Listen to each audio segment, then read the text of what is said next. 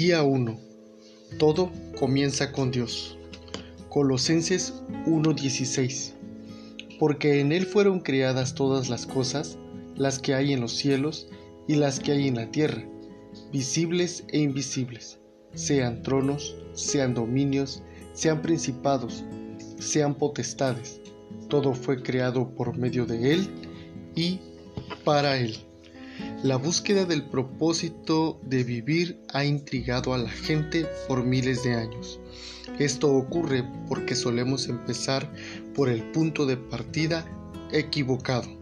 Nosotros mismos nos hacemos preguntas egoístas como ¿qué quiero ser? ¿Qué debo de hacer con mi vida? ¿Cuáles son mis metas, mis anhelos, mis sueños con el futuro? Enfocarnos en nosotros mismos nunca podrá revelarnos el propósito de nuestra vida. La Biblia dice, en sus manos está la vida de todo ser viviente. Así que entonces no se trata de ti. Si deseas saber por qué te pusieron en este planeta, debes de empezar primero con Dios, porque naciste por su voluntad y su propósito ya que no te creaste a ti mismo, por lo tanto no hay manera de que puedas decirte para qué fuiste creado.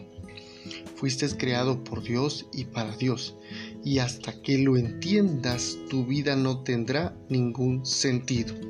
Solo en Él encontramos nuestro origen, nuestra identidad, nuestro sentido, nuestro propósito, nuestro significado y sobre todo encontramos nuestro destino.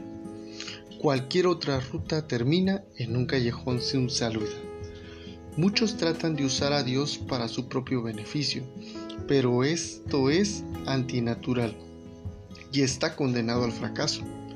Fuiste creado para Dios, no al contrario. La vida consiste en permitir que Él te use para sus propósitos y no que tú lo uses a Él para los tuyos.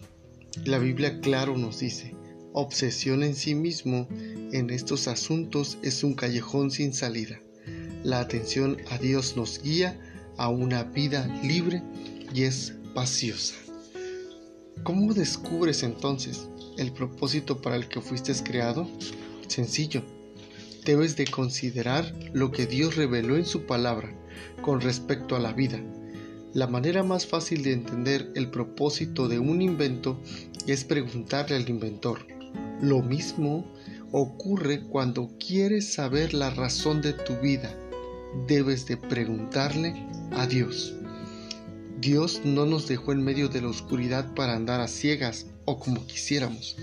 Él nos dejó su palabra. Por eso es interesante y muy importante que empieces a leer tu Biblia.